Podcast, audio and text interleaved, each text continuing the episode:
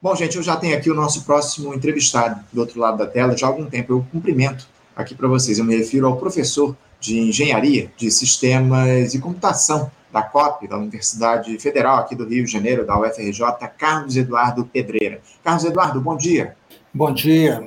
Carlos, muito obrigado pela tua participação conosco. Primeira vez que a gente conversa aqui no Faixa Livre. Eu saúdo a tua presença para a gente falar a respeito de um tema que vem chamando muito a atenção nesses últimos tempos, não é, o, Carlos? Porque a gente teve na última semana aí a divulgação de uma carta aberta por parte de mais de mil pesquisadores, especialistas e também executivos do setor de tecnologia pedindo a empresas do mundo inteiro que façam uma pausa de seis meses aí no desenvolvimento de novas ferramentas de inteligência artificial, como esse chat GPT aí que virou mania em todo mundo. Um dos líderes aí desse movimento é o bilionário Elon Musk, né, dono da Tesla e de um sem número lá de empresas de tecnologia, mas o nome do Steve Wozniak, que é fundador da Apple, também está por trás dessa iniciativa. Essa carta ela foi publicada pelo Future of Life Institute, que é um grupo sem fins lucrativos liderado por Max Tegmark, que é professor do Instituto de Tecnologia de Massachusetts, do MIT, e também pesquisador de inteligência artificial. Eles alegam que esse tipo de tecnologia, Carlos, ele oferece riscos à sociedade e à humanidade. Explica aqui para os nossos espectadores, por favor, ó Carlos, o que é que preocupa tanto os, os cientistas nessa discussão sobre a inteligência artificial? Há o temor de que ela acabe ganhando autonomia em relação à inteligência humana, atentando contra os seus próprios criadores. Há um outro tipo de temor, enfim, destrinche, por favor, esse tema aqui para os nossos espectadores da inteligência artificial, Carlos. Bem, é, eu acho que tem talvez eu poderia dizer um certo exagero uh, nesse movimento de temor uh, da tecnologia. Como toda tecnologia nova, uh, e especialmente no caso da inteligência artificial, que entra na sociedade de uma maneira rápida e muito abrangente, ela desperta temores e provoca grandes mudanças. Então, eu acho que é absolutamente verdade que a inteligência artificial vem provocando grandes mudanças é, nos anos recentes e seguirá provocando mudanças nos próximos anos. É, algumas dessas mudanças são, digamos, de larga escala dentro da sociedade e, com muito impacto. Ah, mas eu pessoalmente não compartilho muito desse, desse temor exagerado é, e acho que essas propostas de paralisar a pesquisa por seis meses são propostas completamente inviáveis, isso não vai acontecer. Dizer, a uhum. inteligência artificial vem sendo pesquisada há, há, muitos anos, isso não é de agora, muitos anos, talvez 30, 40, 50 anos, e de uma maneira mais forte nos últimos 20 ou 30 anos. É, e só nos últimos poucos anos, talvez 4, 5 anos, é que ganhou realmente é, é, a divulgação na grande imprensa. Mas esse é um processo que já vem acontecendo há décadas, né, que vem amadurecendo há décadas dentro da comunidade científica. Uh, eu faço um paralelo interessante, eu acho interessante, por exemplo, quando se começou a pensar no automóvel. É, lá no início, quando se começou a pensar no automóvel, é, poderiam se levantar uma série de questões né, se os automóveis iriam ah, tomar o espaço dos pedestres nas cidades, efetivamente de alguma maneira tomaram, né, se os automóveis seriam um grande fator poluente no mundo, de alguma maneira eles são, ah, e nem por isso a gente se arrepende, digamos, da introdução dos automóveis, e nem gostaria que eh, a introdução dos automóveis tivesse sido retardada. Então, eu acho que é, a perspectiva histórica é, tem que ser vista a partir de outras experiências que a gente teve de tecnologias ah, que têm um impacto muito forte. A verdade é, a inteligência artificial chegou, chegou para ficar, ela tem de fato um impacto muito forte, né? É, mas eu não, não compartilho dessa visão é, de fim de mundo a partir da inteligência artificial. Eu acho que tem um grande exagero nisso. Entendo, entendo. Você não acredita, então, que essa, esses motores aí de inteligência artificial possam ganhar autonomia e atentar contra a espécie humana, caso seja, evidentemente, utilizado de maneira, enfim, errada por figuras aí que tenham interesses em relação a isso. Você não acha que essa possibilidade existe? Olha só, é, é, autonomia é muito relativo, e sim, esses sistemas são sistemas que se tornam de alguma maneira autônomos, isso é verdade. Tá? É, atentar contra a espécie humana, eu acho que é um, uma frase muito bombástica, exagerada, uh, e que, na minha opinião, não faz sentido no contexto uhum. atual. Né? Uh, a gente tem que lembrar que por trás de qualquer introdução de tecnologia, qualquer entrada de uma nova tecnologia, é, existe a questão da ética. E a questão da ética permeia uma série de outras coisas nas nossas vidas, inclusive na entrada das tecnologias. Quer dizer, o que a gente precisa se preocupar é como a, a gente vai regulamentar de alguma maneira, como a gente vai introduzir ética na aplicação uh, dessa nova tecnologia existem uma, uma série de pontos que estão em abertos do ponto de vista é, do, do, uso ético dessa tecnologia. Mas isso nós vamos controlar e vamos estabelecer é, os limites éticos e as diretrizes éticas para a aplicação dessa tecnologia.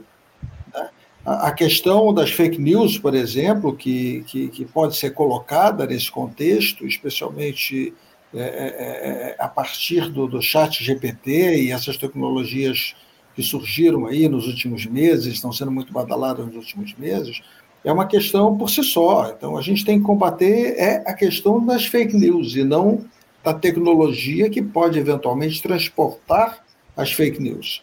O que tem que ser posto são as regras e, e, e, os, e os, princípios éticos né, que vão é, é, é, permear o uso dessas tecnologias. Uhum. É, não, sem dúvida que a gente precisa seguir a determinados princípios éticos. O problema, caso, é que a gente não tem observado ao longo desses últimos tempos, ainda mais com o avanço da tecnologia, esses limites éticos sendo respeitados, ainda mais por essa turma de, de extrema-direita aí, que não só, né, mas os extremistas em si, de alguma forma, vêm ultrapassando qualquer tipo de limite ético para levar os seus planos à, à, frente, enfim. Não haveria esse temor aí de que, mesmo que se estabeleça aí limites éticos, uma legislação, esses limites possam ser ultrapassados com a utilização dessa tecnologia de inteligência artificial, e isso para você não, não, é, não seria um problema? Olha só, qualquer limite ético pode ser ultrapassado e a sociedade tem que cuidar para que esse limite ético não seja ultrapassado. Essa questão não passa pela tecnologia né? é, é uma outra questão que vem separada. Ela se coloca de uma maneira nova com o aparecimento de uma nova tecnologia. Eu volto ao exemplo dos automóveis que eu tinha usado uh, um pouco atrás. Com o surgimento dos automóveis, foi preciso estabelecer uma série de, de, de princípios, de condutas que passam pela ética e, e, por, e por outras regulamentações que hoje parecem muito naturais para a gente. Mas imagine que é, no início do início, quando começaram a aparecer é, é, veículos motorizados, ah, foi preciso estabelecer o básico, por exemplo, que automóvel anda na rua e pessoas andam nas calçadas. Foi princípio estabelecer ou criminalizar, por exemplo, é, acidentes provocados por motoristas a, a, a, contra os pedestres ou outros veículos. Né? Um pouco mais adiante, foi, foi, foi necessário estabelecer limites de velocidade para os automóveis. E, nada disso existia antes da existência dos automóveis. Eu acho que é exatamente isso que nós estamos vivenciando agora. E o problema não era dos automóveis, o problema é eh, da, da, da, da, carta de conduta que é preciso ser estabelecida pela sociedade a partir da, da existência ou do início da existência de automóveis na rua. É, o que está acontecendo com a inteligência artificial, na minha opinião, é, tem um paralelo muito próximo a isso. Né? Uhum. Ou seja, nós precisamos estabelecer esses novos princípios, essa carta ética, essa carta de, de conduta, né? diante é, é, é, é dessa nova tecnologia que é extremamente poderosa, que ela veio para ficar e que ela está transformando as nossas vidas e vai transformar as nossas vidas de uma maneira muito importante ainda nos próximos anos. Tá? Não, sem dúvida, sem dúvida alguma. Agora, o, o, Carlos, eu te confesso que eu tenho lá minhas dúvidas sobre as verdadeiras intenções desse Elon Musk aí em relação a esse pedido de pausa no avanço da inteligência artificial, porque todos nós temos a ideia do quão excêntrico e conservador esse sujeito é, sempre preocupado lá apenas com os próprios interesses. E a gente ficou sabendo, o Carlos, que esse cidadão lá em 2018 ele tentou assumir sozinho o controle da OpenAI, que essa empresa que é que, é, que faz lá o tal do, do Chat GPT, que é a criadora do Chat GPT. Ele era sócio da empresa à época, mas os demais colaboradores ou os demais controladores da empresa rejeitaram a proposta do Elon Musk de tomar as rédeas desse negócio. É, contrariado por essa negativa, o Elon Musk deixou a sociedade alegando conflito de interesses com seu trabalho na empresa Tesla e deixou também de cumprir uma série de promessas de investimento na casa de um bilhão de dólares na empresa, o que acabou provocando enormes dívidas aí para a OpenAI. Com a desistência do Elon Musk, o, o Carlos, a Microsoft acabou entrando no jogo e aportou bilhões de dólares nesse projeto, fazendo com que ele deslanchasse para a ira desse empresário sul-africano. Essa iniciativa do Musk, Carlos, de liderar essa oposição à inteligência artificial, pode ter relação com os interesses empresariais, corporativos dele?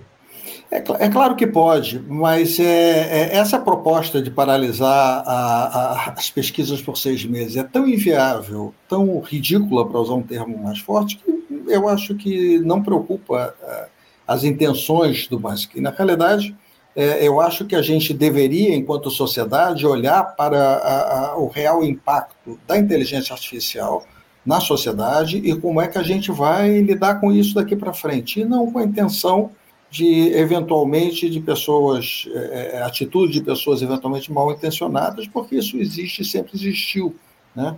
A gente vive hoje um processo muito parecido uh, e talvez de, de, igual impacto, se não maior, uh, com a Revolução uh, Industrial, né? É, aonde muitas transformações foram, foram vistas e, e, discutidas e levadas para a sociedade do ponto de vista, é, inclusive, sociopolítico. Né? Foram aí que, que, que, surgiram os primeiros sindicatos, foi aí que a, a produção se democratizou porque a partir da industrialização, é, é, o que era produzido artesanalmente passa a poder ser produzido em larga escala e, de alguma maneira, é, é, se, se, se, democratiza o acesso aos bens. Por outro lado, os artesãos vão perder os empregos. Né? Por outro lado, as pessoas que trabalham, trabalhavam na época na indústria, podiam trabalhar nas indústrias, ganharam seus empregos. Ou seja, isso é um processo é, é, é de transformação que a gente está vivendo, e é para isso, na minha opinião, que é, é, a gente deveria estar tá olhando. Né? A gente deveria estar olhando exatamente para esse tipo de transformação e pensar como é que a gente vai lidar com isso. Essa transformação, por exemplo, no mercado de trabalho, é, que vai já está acontecendo e ela vai se acelerar, é, é uma preocupação grande em países como o Brasil, que dão pouca atenção à educação, que dão pouca atenção à formação. Porque o que está acontecendo e o que vai seguir acontecendo é que os empregos que serão perdidos serão os empregos é, das pessoas que têm menos formação, menos educação, menos capacidade de se adaptar às novas tecnologias os novos empregos, as novas oportunidades serão mais e mais para as pessoas que têm mais formação, mais educação. Uhum. E com isso, se nós pensarmos na relação norte-sul do Brasil com o primeiro mundo, é, o Brasil perde enormemente, perde pela, pela falta de, de investimento em educação que não fez nos últimos anos todos, e aí eu estou falando de décadas de falta de investimento em educação da maneira que deveria ser feita. Né? Possivelmente a gente nunca fez o investimento em educação que o país merecia. Né? E isso é o que vai a, a, a permear essa troca, por exemplo, no mercado de trabalho. É preocupante que esses empregos são, estão sendo perdidos? Por um lado é, por outro não. Tá? Porque perde-se alguns empregos e ganham-se outros. Então, o que nós deveríamos estar atentos é quais são os empregos que estão sendo perdidos e que serão perdidos nos próximos anos e quais são os empregos que serão gerados nos próximos anos. Né? Eu me lembro sempre nessa hora da, da, do filósofo e sociólogo italiano, né, o Massi, né, Domenico, Demônico de Massi, né, que escreveu um livro é, é, super importante, né, é, que é o ócio criativo. De alguma maneira, a gente vive uma sociedade onde é, a quantidade de horas trabalhada na maneira com que a gente concebe o trabalho talvez esteja mudando. Né? É, é, é o Masses defendia já nesse livro, se não me engano, já uma produção é, mais inteligente, mais flexível, é, que valorizasse mais a felicidade humana, e por isso daí o nome, o ócio criativo. Né? Uhum. A, a, própria indústria do ócio, por exemplo, a partir da, da, desses processos onde as pessoas vão trabalhar efetivamente menos horas, é, é, é uma indústria que ela vai gerar emprego, ela vai gerar emprego criativo. Porque se as pessoas estão menos horas paradas, presas dentro de um escritório, ah, elas vão consumir é, ócio, elas vão consumir lazer, e isso gera emprego também, gera um emprego uhum. numa linha muito mais criativa olhando um lado otimista dessa modificação é, é, é, um pouco do mercado de trabalho. Uhum. A gente vive hoje um movimento, por exemplo, é, de trabalhadores é, nômades, dos famosos nômades digitais, já famosos, né? É, que não, a partir do emprego remoto, da possibilidade de trabalhar remotamente, não tem por que estar fixo em algum lugar. Então, são pessoas que transitam pelo mundo, transitam pelas cidades e seguem remotamente fazendo seus trabalhos. Então, eu, eu, eu sou otimista, eu acho que tem uma, uma transformação em curso é, e a gente deveria atentar para essa transformação. Né? E quanto à questão da, da, da parte ruim da introdução da inteligência artificial, eu acho que essa é uma questão ética é, e, e, da necessidade do estabelecimento de uma nova carta de conduta a partir da possibilidade e das possibilidades imensas que a inteligência artificial é, está trazendo e vai seguir trazendo nos próximos anos. Eu claro. acho que a coisa está apenas começando. Uhum. Eu queria tratar agora justamente disso. Você falou dessa necessidade do estabelecimento de, de um código de ética em relação à utilização da inteligência artificial. Eu queria que você falasse um pouco a respeito de quais premissas deveriam estar nesse código de ética, nesse regramento para a utilização da inteligência, para o desenvolvimento da inteligência artificial. O, o Carlos, você, você poderia falar um pouquinho a respeito desse, das premissas desse, desse código de ética aí que deveria ser implementado? É, eu acho que a primeira coisa é a gente pensar que ética é fundamental e que ética é uma das poucas coisas, talvez, que é, a máquina não substituirá o humano nunca. Né? A ética é basicamente é, é, dos humanos e seguirá sendo dos humanos, e cabe a nós a estabelecermos esses princípios, essas premissas éticas. É, é, muitas coisas a gente ainda vai descobrir à medida que a tecnologia avançar, e outras já estão postas em cima da mesa. A questão das fake news é uma. Né? A questão das fake news precisa ser é, atacada de uma maneira importante não é possível, é, é, não é admissível que as fake news é, tenham uma influência enorme a, a, numa eleição, numa mudança de um sistema político em qualquer país. E eu não estou falando aí de nenhum grupo específico, né?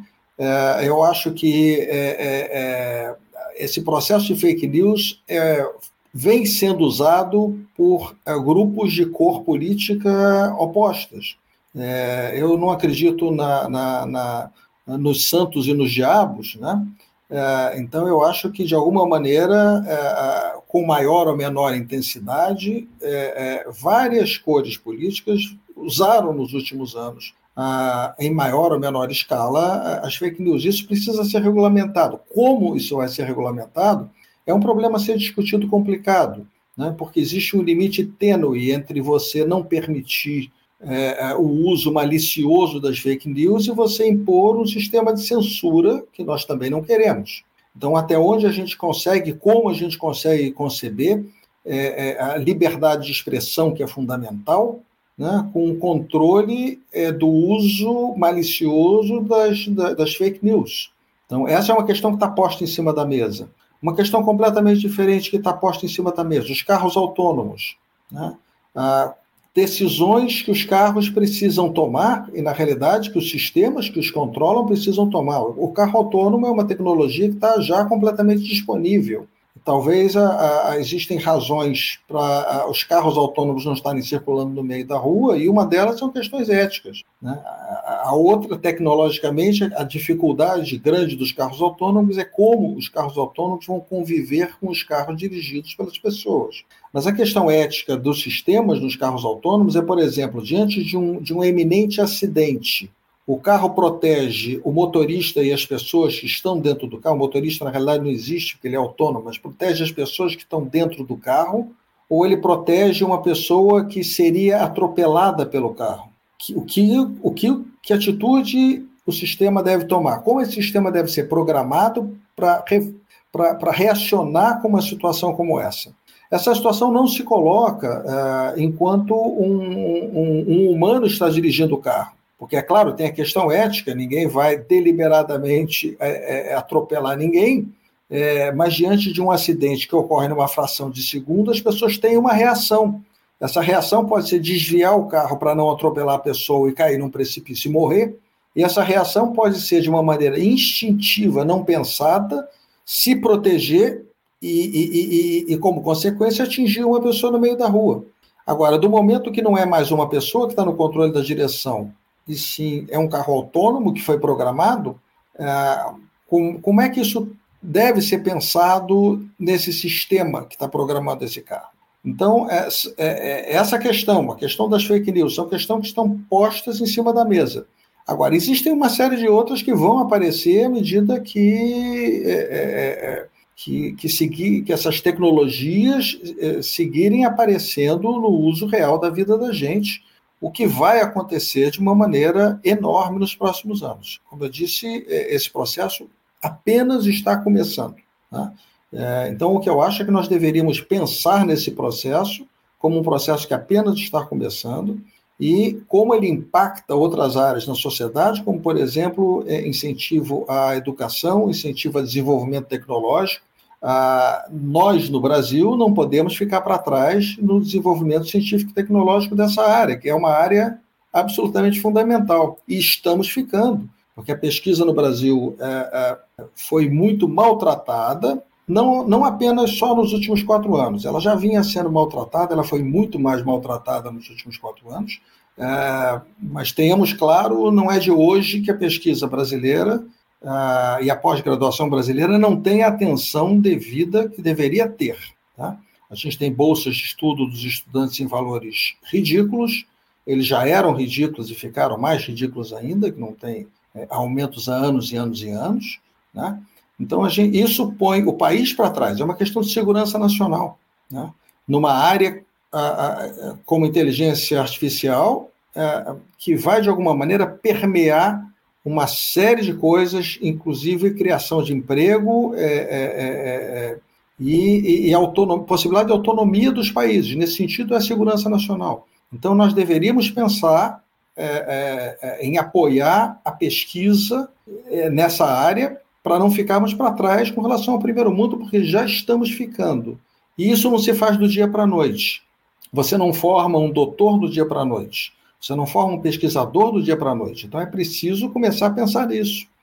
Eu acho que a gente devia estar mais preocupado com isso do que as bobagens que o Musk e outras pessoas estão dizendo por aí, especialmente essas propostas completamente inviáveis de paralisar a pesquisa por seis meses, simplesmente porque isso não vai acontecer. Pode dizer o que quiser dizer. Desculpa, eu não estou. É, é, eu estava sem meu áudio, desliguei aqui o microfone. Eu peço desculpas a você, aos espectadores, mas Carlos, é, a gente tem feito esse debate aqui ao longo dos últimos tempos da necessidade de se investir em tecnologia, em ciência aqui no nosso país. Infelizmente, ao longo dos últimos anos, especialmente da gestão Bolsonaro, não tivemos aí um investimento nessa área. Para a gente encerrar o nosso papo aqui, o, o, Carlos, eu trago um questionamento do Gilberto Costa, nosso espectador. Ele diz aqui o seguinte: o professor fala em critérios éticos, porém, ética, poder político e financeiro andam para e passo. Em que momento um aspecto se sobrepõe ao outro e quem controla isso, professor? Olha, eu acho que a, a, questão que o Gilberto coloca é uma questão que transpassa a questão da inteligência artificial e ela vai para questão da para questões que são da sociedade. ética é fundamental. O que a gente está discutindo aqui no tema que nós estamos conversando é quais são as questões éticas novas, eu sublinho novas, tá? É, que estão sendo colocadas a partir dos últimos desenvolvimentos de inteligência artificial e da potencialidade dessa tecnologia. Tá? A, a, a, eu não quero entrar na questão da necessidade da ética na política, etc. É, evidentemente é fundamental. Tá? Mas o que nós estamos discutindo agora nesse contexto são quais são as questões novas é, que essa nova tecnologia, do ponto de vista ético, que essa nova tecnologia vai nos impor e que a gente deve, em alguns casos, se adiantar a ela. Esse é o primeiro ponto. Segundo ponto, quais são as questões que nós, enquanto sociedade no Brasil, deveríamos nos preocupar com relação ao nosso futuro de investimentos que são de médio e longo prazo, como desenvolvimento de pesquisa numa área que vai ser, já está sendo e vai ser mais e mais fundamental. Ou começamos a fazer agora, já estamos atrasados, ou estaremos mais atrasados. Nós temos pessoas nessa área de inteligência artificial do melhor gabarito em nível internacional, atuando em vários lugares do Brasil. Uhum. Né? Nós temos é, alunos em potencial que estão sendo levados para o exterior. Eu tenho vários dos meus ex-alunos trabalhando fora do Brasil. Tá? Ah, é, com isso, a gente deveria se preocupar. Isso é o futuro, isso é segurança nacional. Investimento em pesquisa é segurança nacional. Uhum e é médio e longo prazo. Precisamos fazer isso já. Então, precisamos nos preocupar com o futuro, precisamos nos preocupar com as questões novas que estão sendo postas em cima da mesa do ponto de vista ético e do ponto de vista da necessidade de novos investimentos pela inteligência artificial, pelos, pelos novos desenvolvimentos de inteligência artificial que apenas começam a aparecer. Professor Carlos Eduardo Pedreira, muito obrigado pela sua participação conosco aqui no Faixa Livre. Eu quero agradecer a sua presença para tratar desse tema fundamental aqui conosco, esse tema que ganhou muitas manchetes nesses últimos dias. Muito obrigado pela sua presença, esclarecendo algumas questões. Eu desejo ao senhor uma ótima semana de trabalho e deixo um abraço forte. Muito obrigado, muito obrigado pela oportunidade. Eu espero que tenha sido interessante e útil. Né? É, nós estamos à disposição. Muito obrigado. Obrigado, professor. Um abraço para o senhor. Até a próxima. Conversamos aqui com o professor Carlos Eduardo Pedreira, ele que é professor de Engenharia de Sistemas e Computação da COP, Universidade Federal aqui do Rio de Janeiro, a UFRJ. Você, ouvinte do Faixa Livre, pode ajudar a mantê-lo no ar. Faça sua contribuição diretamente na conta do Banco Itaú, agência 1964, conta corrente 03004 dígito 1. Essa conta encontra-se em nome da Associação de Funcionários do BNDES, a AFBNDES, uma das nossas entidades patrocinadoras, mas seus recursos são destinados exclusivamente para o financiamento do nosso programa. Você pode fazer a sua doação de qualquer valor utilizando também a nossa chave Pix, que é ouvinte@programafaixalivre.com.br. Sua contribuição é fundamental para a manutenção desta trincheira radiofônica no ar.